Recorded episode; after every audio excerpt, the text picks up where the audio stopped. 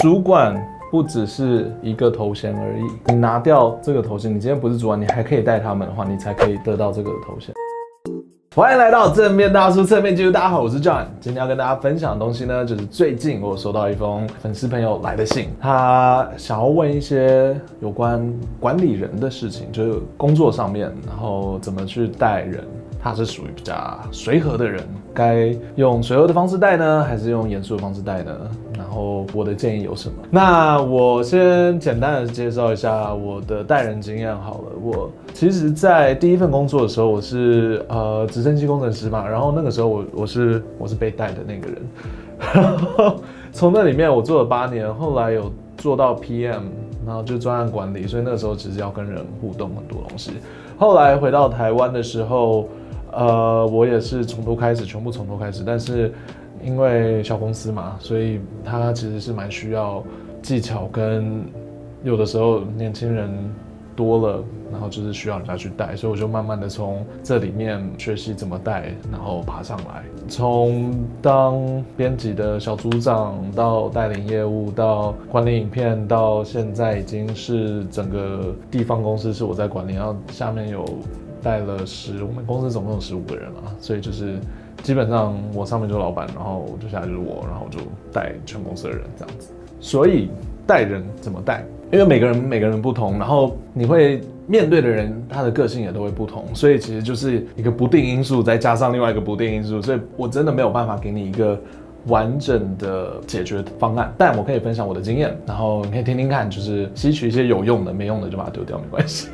那在管理上面呢，我以前刚好，耶，我有做这个方面的研究，然后自己有一些经验，所以有些东西是可以分享的。那首先我会想要先呃分清楚的东西，就是以管理来说的话，其实我会把它分成两种，一个是领导人，一个是管理者。领导人。他的特质呢，就是带着一群人去完成一件事情。OK，这领导人会去做的事情。管理者是你有一套可能呃规则，然后他会维持住。就是每个人就是要达到这个规则、这个标准就好了，这是管理者要做的事情。所以其实一个公司里面，你可以想象到，就是两边其实都要有，但是要看公司的规模跟他现在的状态而去调整管理者跟领导人的比例。其实大部分大公司里面都是管理者，对，因为他们已经有一套很完善的系统了，他们已经有 SOP 了，管理人只要过去，然后让。我们呃一般员工做到这些标准就好了，他也不需要突破，也不需要太多，就只要达到标准，OK，然后整个公司就可以运作起来。这是大公司会有的事情。那小公司比较多的是领导人，因为他们要闯、开拓市场，要创新的东西，然后就我们要带着一群人去去闯。那我刚刚我想到一个比较好去分辨这两个两种人的一个比喻，就是像我们如果呃去爬山的话，对不对？开山路的那个人是领导人，就是有一群人，他就拿那个刀在那边开那个山路。那那条路就这样出来了。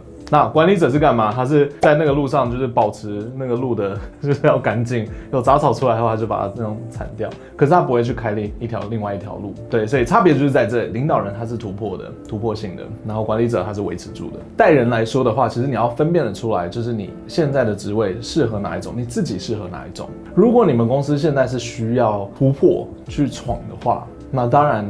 你就要成为一个领导人的概念。那领导人的特质其实就是简单的特质啊，他就是我们不管怎么样都要完成这个目标。我要带着我的人一起完成，不管是我要帮他们擦屁股，还是呃我们可能要破坏一些原有的公司规则，我们就是要完成这个目标。这是领导人会做的事情。如果你现在的工作是呃已经有一个完善的 SOP，就是所有的系统规则什么都已经列出来给你了，那你只需要好好的教育。啊、你带的人，然后去完成这些既定的一些工作流程的话，那你就比较适合当一个管理者。对，所以第一个我会建议的就是先分辨出来，你要做的是领导人，还是要做的是管理者。有一些我去研究了一些我自己比较欣赏的领导人，还有我以前上一份工作他的创办人的故事，我都有听过，然后去研究一些带人的技巧，蛮多的啊。像说带人的时候，你要用问的，你不可以直接给他答案，你要用问的。那这个这个故事很酷，我我就跟大家分享一下。呃，发明直升机的那个人叫做 Igor Sikorsky。我前一份工作做直升机的时候，我就是在 Sikorsky Aircraft，就是就是他的公司。然后因为他超老了，他那个公司已经九十几年了，那现在已经快一百年了。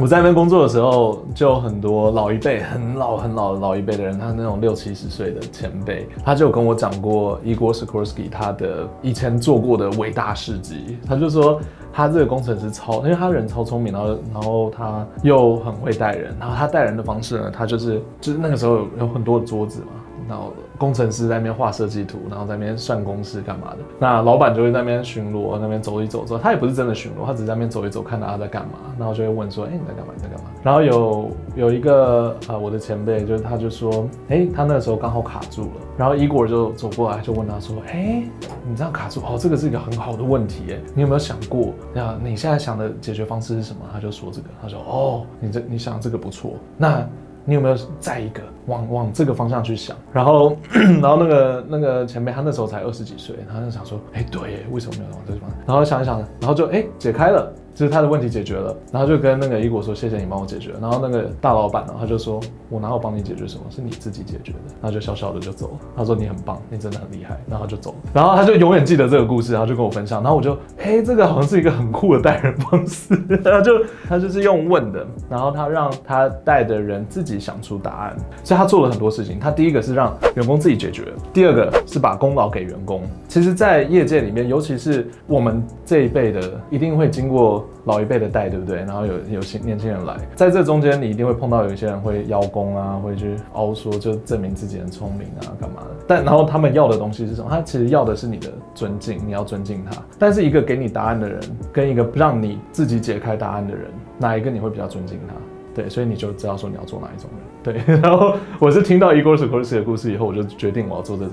啊，这个人超酷的，这真的超酷的，就是一个行侠仗义的感觉。他就突然间冒出来，然后帮你解决你的问题以后，他再跟你说你好棒，然后就突然间又消失。对，这就这种人才会得到好的尊敬，就是你会尊敬他，你就觉得说啊，真的很厉害。除了帮助人家得到答案之外，永远都不要吝啬给予赞赏，这也是 Igor Sikorsky 说的。他都觉得他的员工很棒，他们都做得到，都都都做得很好。我觉得这一点很重要，因为很多的前辈或者是能力很强的人，他们在看一些刚学习的新人啊，或者是带带一些可能哎没有很上手的人的时候，他们都会比较唾弃，因为那种很烦的啊，这个你这个都不会，你在干嘛？我觉得这个是蛮伤自尊心的一个东西。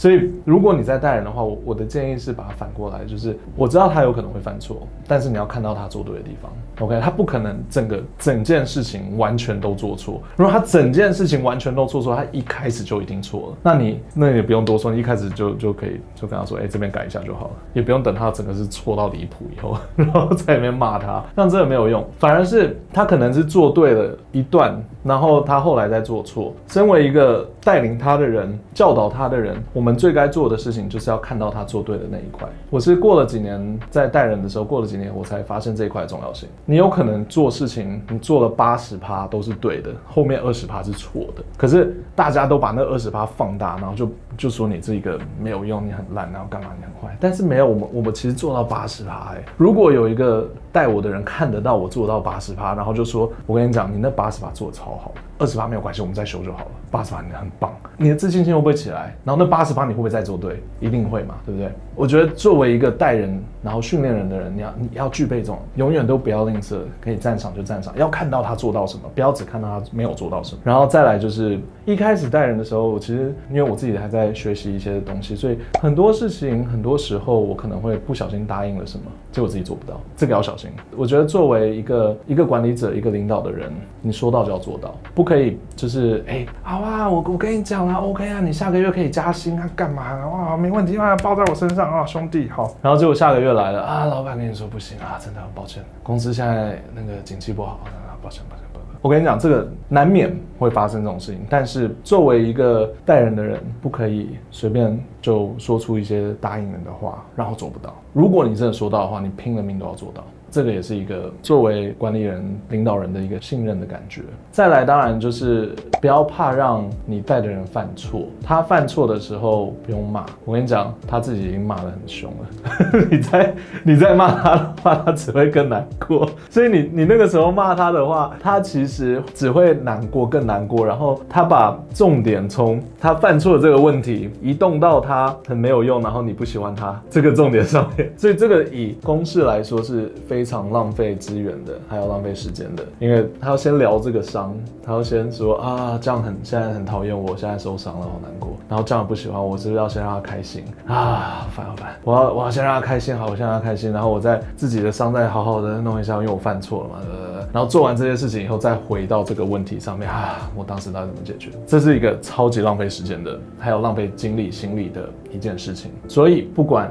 你带的人啊，或者是同组的人的伙伴啊，犯错的时候，我觉得在公事上面千万，我觉得已经真的不用骂，人就是会犯错，没有什么好骂的，骂没有用，教他怎么解决，然后跟他说下一次不要，不是不要再犯哦，是下一次要注意，我们这边可以再做得更好。如果你一开始人家犯错的时候，你只是跟他在讲这件事情的时候，他会他会记得什么？他会记得说下一次不要再这样子做，他不会说啊这样很生气哦，我的工作完蛋了、哦，完蛋，我要怎么回家面对我的朋友啊、我要怎么面对我明天要怎么面对我的同事？他不会去担心这个，他只会担心说哦，下次下次就这样。我觉得这个也是我后来带人学到比较重要的地方，因为它会让你跟你的员工们、你的同伴们、你的伙伴们距离拉得比较近一点。因为你中间其实没有那那一层奇怪的，我到底要不要相信他？我会不会讨厌他？我我有没有惹他生气？这一段就不需要啦，因为我们来工作就是工作嘛，对不对？工作是干嘛？就是解决前面问题赚钱啊，不需要扯太多有的没的。就是在同一艘船上的人，干嘛这样一直胡骂？对啊，那你骂来骂去，到最后人家辞职了，你是不是要重新再训练一个人？好累啊、喔！这是这 是后来后来的一个转变啊，主管。不只是一个头衔而已，带人的人不只是一个头衔而已。你拿掉这个头衔，你今天不是主管，你还可以带他们的话，你才可以得到这个头衔。这是我我我自己比较相信的一件事情啦。如果你是靠着这个称号来到这个位置的话，那你可能还没有准备好。就是我大可以不要这个称号，我也没差。我会我真的会以实力冲上去，没差。对啊，这一个很奇怪的理念。我知道在大公司比较难啊，大公司真的是你需要那个称号你才可以上去。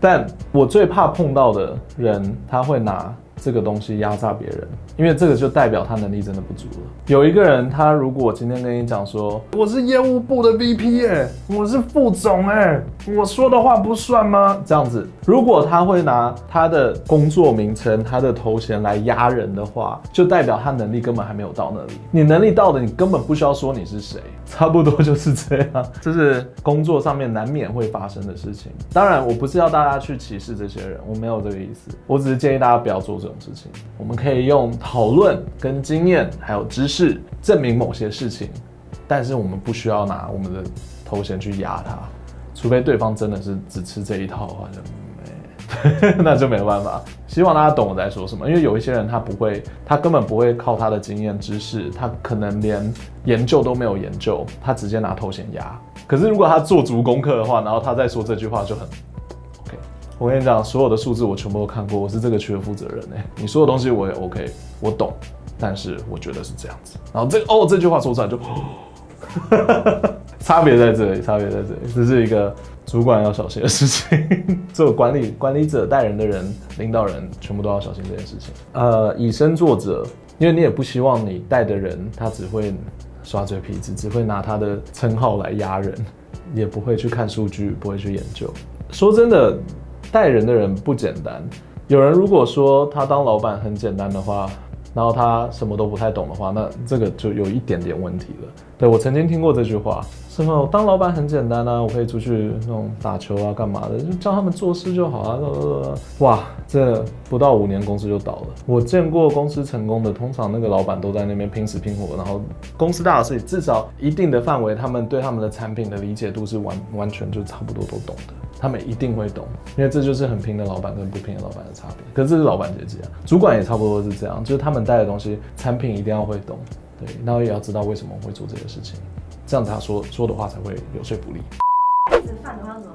对对对对对，这个也要看员工。如果今天这个员工他的态度已经很差了，你要问的问题就是我我自己会问的问题是你为什么还在这里？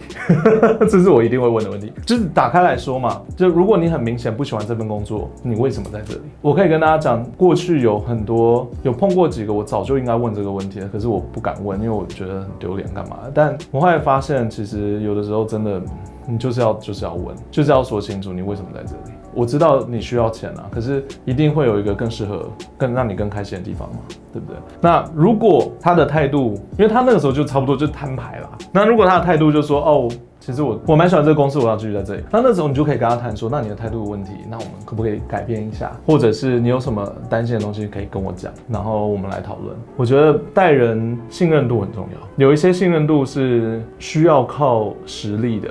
这个也是后来我会推荐大家要做，就是让自己变得更厉害，不要不要偷懒了。如果能够多学习一点，碰到问题去查一下怎么解决问题。呃，如果你内心之中真的有一些不懂的，在这个工作上面有些不懂的东西，诶，如果你是身为教导人的人、带领人的人。连你都不懂的话怎么办呢？对不对？这个我就会建议去去把它搞懂，花一点时间，这是 OK 的。因为跟着你的人永远都会知道你知道什么，不知道什么。其实他们知道，对，所以你怎怎么隐瞒？你用你的威严，你用你的抬头，就说哦，我跟你讲，我是协理，我怎么会不知道这件事情？看他们，他们知道。对，你有没有工作过？然后你的大老板走出来，然后他说。接下来我们要往这个方向走，你们这个事情我所有东西都了解，我们往这个方向走一定可以。然后你在下面想说，天哪，他完全不知道自己要讲什么。对，不要成为那种人。